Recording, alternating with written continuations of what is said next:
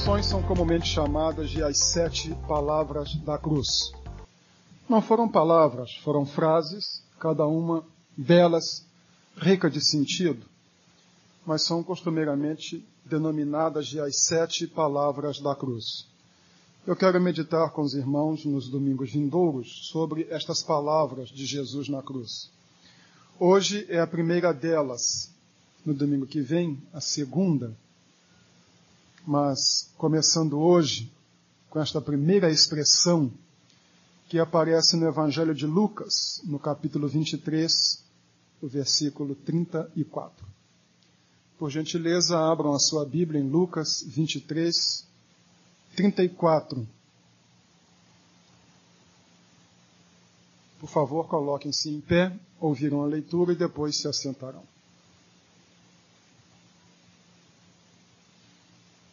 Lucas 23, 34, a primeira parte. Contudo, Jesus dizia: Pai, perdoa-lhes, porque não sabem o que fazem. A primeira palavra da cruz, uma palavra de perdão. Queiram sentar-se, por favor.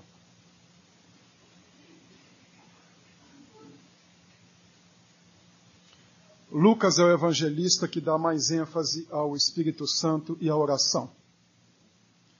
Ele põe o ministério de Jesus iniciando-se com uma palavra de oração. Em, Mar, em Lucas 3, 21, lê-se o seguinte: E aconteceu que, ao ser todo o povo batizado, também o foi Jesus. Estando ele a orar, o céu se abriu. Lucas põe Jesus orando no início de seu ministério e põe Jesus orando no término de seu ministério.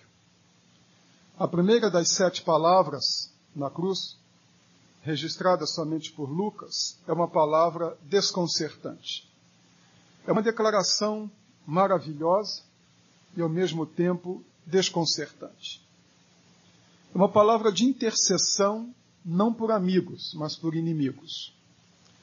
É um homem que pede perdão não por pessoas que cometeram mal contra alguém, mas contra ele próprio.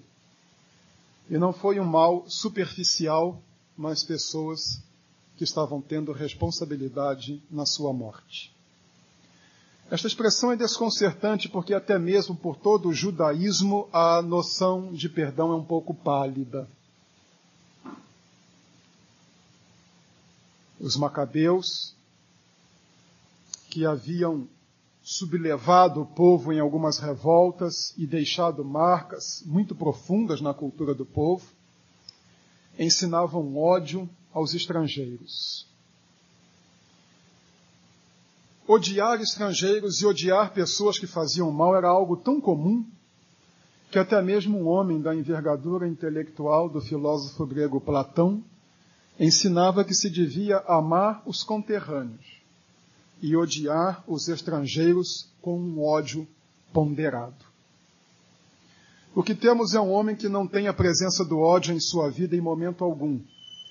E mesmo quando a vida está chegando ao fim e chegando por execução, o que ele tem nos lábios é uma palavra de perdão. Esta expressão de Jesus, Pai, perdoa-lhes porque não sabem o que fazem, é, na realidade, uma expressão que é típica de Jesus Cristo e típica do cristianismo a noção de perdão. Terminei há pouco tempo a leitura de um livro que me deram no meu aniversário, um livro escrito por um dos maiores intelectuais judeus dos últimos anos.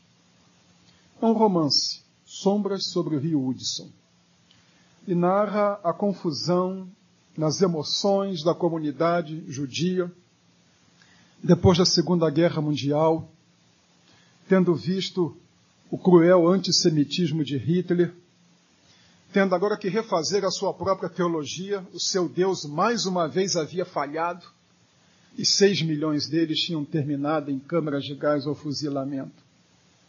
Agora, tentando refazer a sua vida, juntando os cacos de nacionalidade, carregando traumas emocionais, aquelas pessoas tentando se ajustar. O autor faz uma descrição muito vívida, ele é um rabino, de toda a religiosidade hebraica. Quanta desorientação, quanto sentimento de culpa e quanto ressentimento. A palavra perdão e a manifestação profunda do amor de Deus é algo que se torna muito mais claro para nós na pessoa de Jesus Cristo. E nesta sua primeira palavra, Pai, perdoa-lhes porque não sabem o que fazem, eu chamo a sua atenção para três expressões que podem nos ajudar a ver o significado profundo desta palavra de perdão, o impacto dela na história e o que ela significa para nós. Eu começo pela palavra Pai. Esta é a palavra mais profunda do cristianismo, Pai. O cristão é alguém que se acostumou a chamar a Deus de Pai. Deus para ele não é o Pai das luzes, nem o grande arquiteto do universo, nem o grande Espírito. É seu Pai. Esta é uma das maiores tarefas da teologia. Como definir Deus? Como é que pessoas finitas e limitadas podem tentar definir o eterno, o infinito, o ilimitado? Quais palavras para descrever quem seja Deus? A melhor palavra foi dada por Jesus Cristo. Ele revelou Deus como Pai. No Antigo Testamento, Deus é mostrado como Pai de Israel, mas de forma também muito pálida, muito desbotada em poucas vezes, uma delas em Oséias 11. Mas é com Jesus Cristo que esta expressão assume uma dimensão muito profunda. Ele se referia a Deus como Pai, ele falava de Deus aos discípulos como Pai. Ele dizia: Meu Deus e vosso Deus, meu Pai e vosso Pai. Quando os discípulos chegaram e disseram: Ensina-nos a orar, os discípulos de João Batista aprenderam a orar com ele. João os ensinou a orar. Ensina-nos a orar. A primeira palavra que Jesus ensina aos discípulos é esta: Pai. Pai nosso. Pai era uma palavra comum na boca de Jesus. Deus não era uma nuvem gasosa, nem um ancião de barbas brancas escondidos no céu, mas Deus era seu Pai. Era seu Pai no batismo, a ponto dele dizer: Este é meu filho amado, em quem me comprazo. Era seu Pai na transfiguração, quando ele foi exaltado diante dos discípulos, e na cruz, ele também chamava a Deus de Pai. Isto abre para nós também um ensinamento muito precioso. Ele não está morrendo por pecado. Não está morrendo porque fez algo errado. Ele veio do Pai, viveu com o Pai, está com o Pai, era um com o Pai e ainda o chama de Pai. Se há uma herança profunda que Jesus Cristo deixou para seus seguidores, foi este direito que os seus seguidores têm de referir-se a Deus com esta expressão, meu Pai. Lemos em Hebreus 2,11 que ele não se envergonha de nos chamar de irmãos, porque é graças a ele que nós temos o direito de chamar a Deus de Pai. Pai é a palavra que acompanha o ministério de Jesus. Pai é a primeira palavra que ele usa na cruz e no fim será também a primeira expressão na última palavra: Pai, nas tuas mãos entrego o meu espírito. Nesta palavra de perdão de Jesus, podemos descobrir quem é Deus. Não é um carrasco. Não é alguém destrambelhado com um chicote na mão, pronto para nos espancar à primeira falha ou ao primeiro erro nosso. Nós somos muito marcados por um catolicismo enraizado na cultura nacional. E até mesmo como evangélicos, somos tendentes a pensar num Deus que precisa ser aplacado com sacrifícios ou com obras. E até mesmo na mente de muitos crentes, em algumas ocasiões, se escuta esta expressão de que precisam fazer isso e trabalhar e servir para que Deus se agrade deles. Um pai se agrada do filho porque o filho é filho. É o coração do pai. Não é o que nós fazemos, não é o que nós deixamos de fazer. Ele é nosso pai. Graças a Jesus Cristo, nós somos aquelas pessoas que, quando oram, não oram a um Deus distante, a um Deus desconhecido. Oram a um Pai. Em uma igreja onde eu fui seminarista no Rio de Janeiro, havia um rapaz com quem eu tinha muita afinidade, era muito amigo dele, e então eu pude dizer isto para ele. Eu disse: Fulano, quando você ora na igreja, eu me sinto mal. E se você continuar a orar assim, o dia que você orar, eu vou dar uma de grosso, eu vou sair. Porque quando você ora, você parece um mendigo suplicando favores a um senhor feudal distante e inacessível. Você precisa aprender que Deus é Pai. E que Deus se relaciona como Pai conosco na base da misericórdia. Ele está sofrendo, ele vive o seu momento mais angustiante, é um momento de tormento, de desespero, mas na sua boca não há amargura, ele sabe que Deus é Pai. Não importa o que um cristão passe, não importa por onde o cristão ande, ele tem um Deus que é Pai. E por causa de Jesus Cristo, nós o chamamos de Pai. Pai, perdoa-lhes. Esta é a segunda expressão. Os macabeus instauraram em Israel a noção de morrer insultando os seus detratores, de morrer com insultos aos seus inimigos. A noção de perdão é uma novidade cristã. O que lemos no ensino mosaico? Olho por olho, dente por dente, mão por mão, pé por pé, queimadura por queimadura, golpe por golpe, ferida por ferida, vida por vida. É no cristianismo que aparece esta mensagem: se alguém te ferir a face direita, vira-lhe à esquerda. Se alguém te obriga a caminhar uma milha, vai com ele duas. É o cristianismo que introduz nas religiões universais a noção de perdão. E perdão não é uma palavra oca, retórica. Perdão é uma palavra que marcava o ministério de Jesus Cristo. Mulher, Onde estão os teus acusadores? Ninguém te condenou? Não, Senhor, ninguém. Nem eu te condeno. Vai-te e não peques mais. É impressionante como na boca de Jesus só há reprimenda para aqueles que julgam que não necessitam de perdão. Mas todos os que estão errados e que se veem como errados e como pecadores, quando se aproximam dele, recebem perdão. Quando Jesus diz, Pai, perdoa-lhes porque não sabem o que fazem, ele está sendo coerente.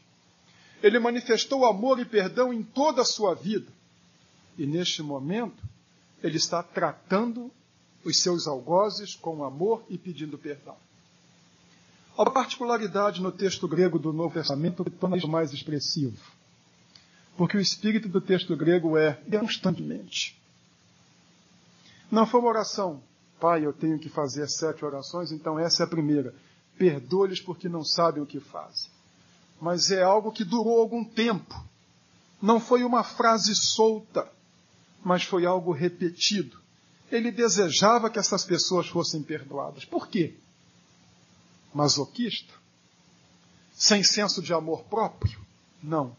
Ele amava os pecadores. Isaías 53, 12 escrito oito séculos antes dele, profeticamente diz que ele intercedeu pelos pecadores. Imaginemos um desses soldados que cravaram suas mãos na cruz. Imaginemos um desses soldados que cravaram seus pés na cruz, mais tarde se convertendo. Este soldado nunca se perdoaria. Este soldado carregaria para sempre consigo este peso. Eu crucifiquei o Senhor. Fui eu. Foi eu quem bateu o martelo ali. Eu feri o seu lado. Imaginemos um daqueles soldados do palácio que o açoitaram.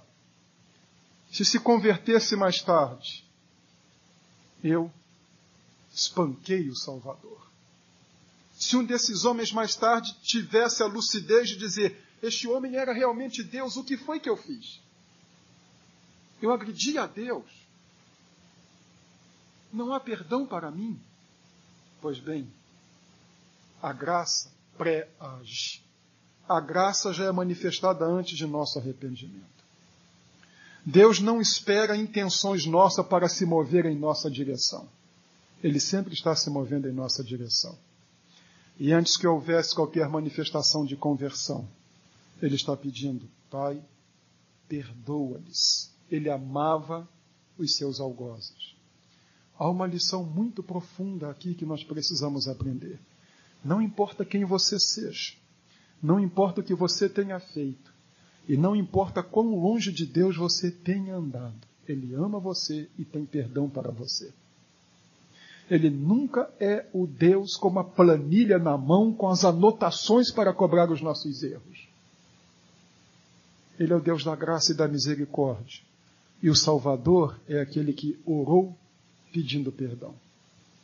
A mensagem profunda desta palavra de Jesus é que não importa quem nós sejamos, há perdão para nós. O apóstolo Paulo disse isso numa ocasião. Eu não sou digno de ser chamado apóstolo. Eu persegui a igreja de Deus. Mas pela graça de Deus, eu sou o que sou. Eu cheguei aonde cheguei por causa da graça de Deus. Tive um colega de seminário que teve uma experiência muito profunda de conversão. Eu fui para o seminário menino com 19 anos, ele foi com 42. Ele foi com uma idade em que eu já tinha 20 anos de ministério. Mas este colega era dono de um terreiro de umbanda. E ele hostilizou muito e muito a crentes. E numa ocasião, contando para nós no seminário, ele abriu o coração e disse: Quantas e quantas vezes eu joguei pedra em igrejas.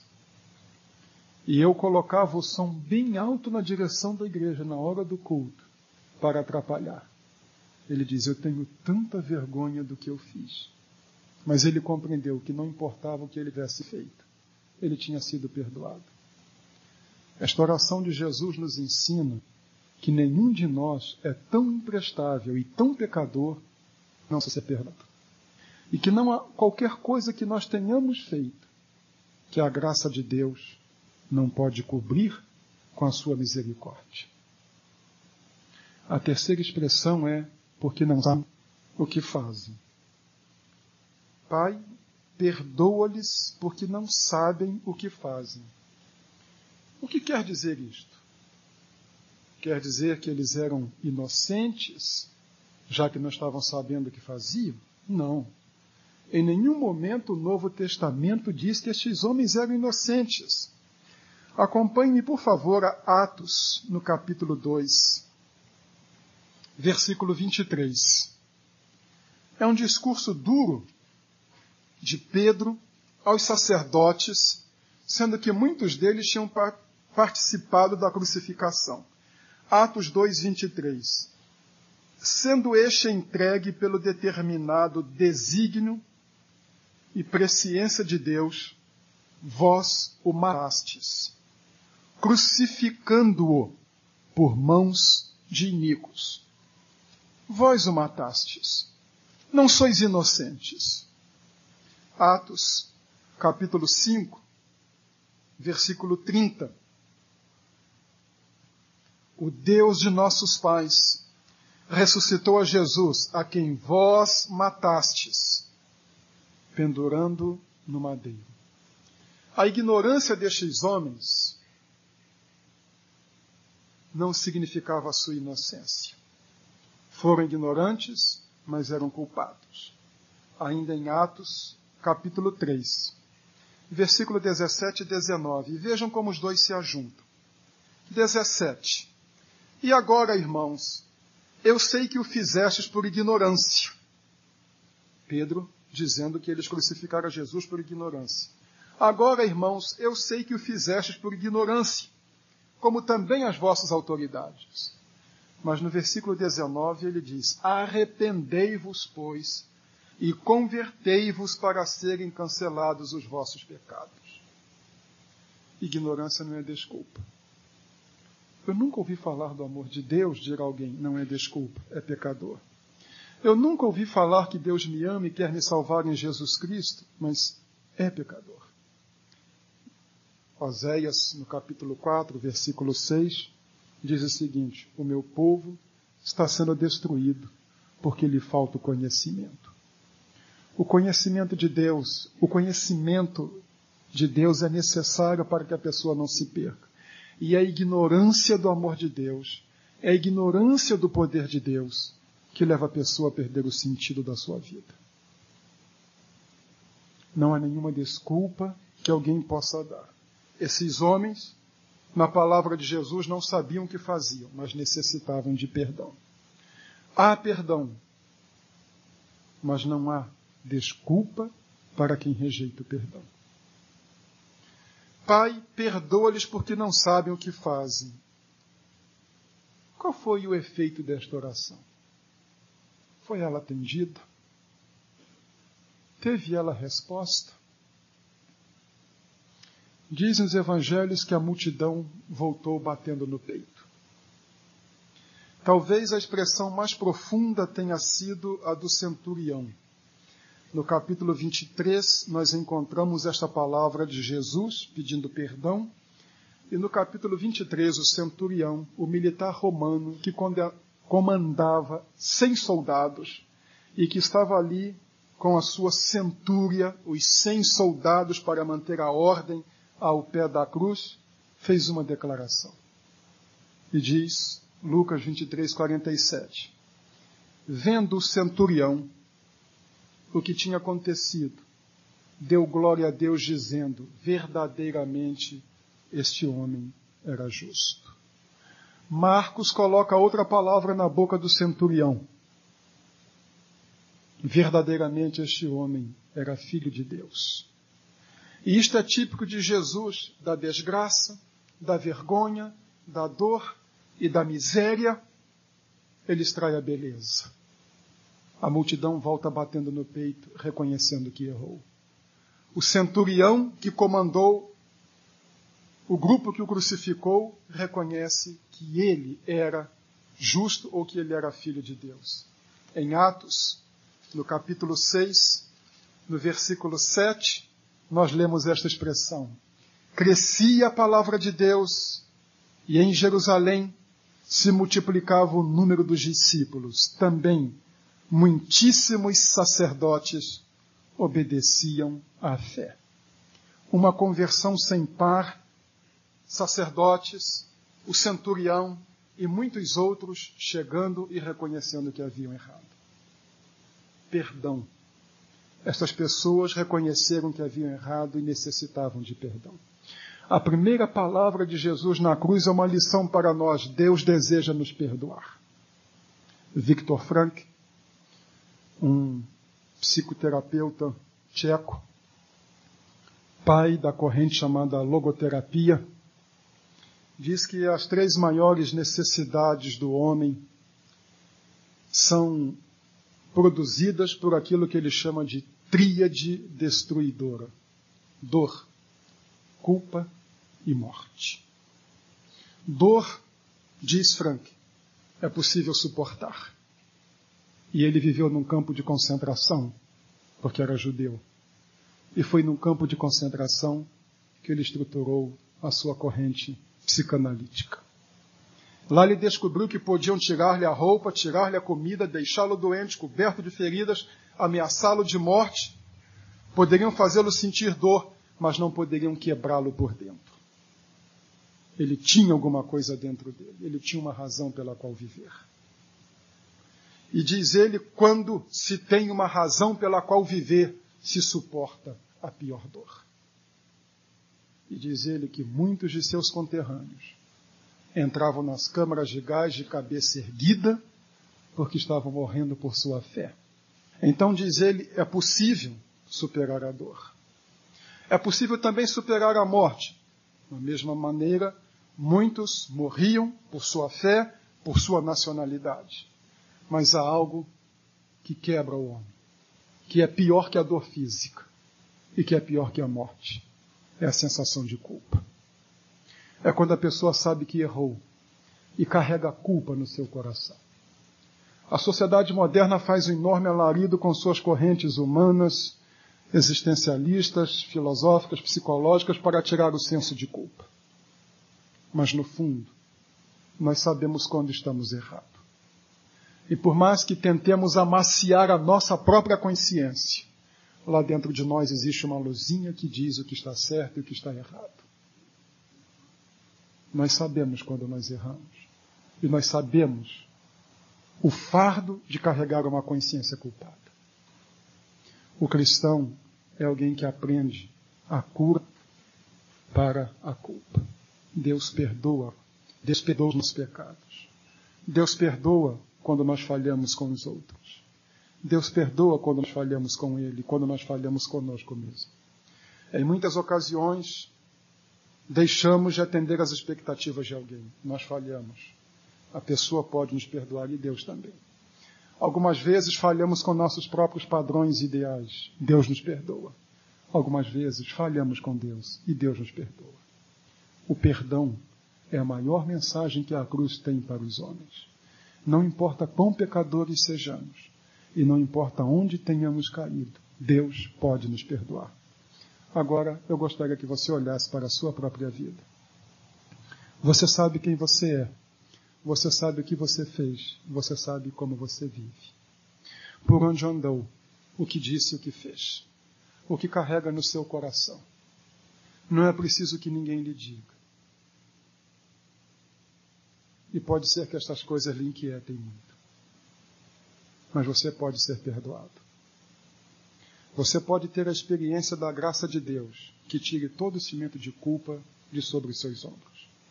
Aquilo que nenhum terapeuta pode fazer, o Salvador pode. O Salvador traz o perdão que ele conseguiu na cruz. O perdão que ele oferece da cruz. O perdão para as piores pessoas. Talvez você seja uma pessoa que não tem uma consciência de culpa tão grande, que tem uma vida moralmente reta, mas você é pecador diante de Deus e Deus também deseja lhe perdoar. Pai, perdoa-lhes, disse Jesus. E todas as pessoas que têm se apropriado do perdão de Jesus Cristo têm tido a sua vida transformada para sempre. Nesta noite eu lhe trago a palavra de que Deus ama você, se interessa por você e que Jesus Cristo quer perdoá-lo. E se você aceitar este perdão de Cristo, se você aceitar o amor de Deus que Jesus Cristo mostrou na cruz e mostrou com estas palavras, a sua vida nunca mais será a mesma.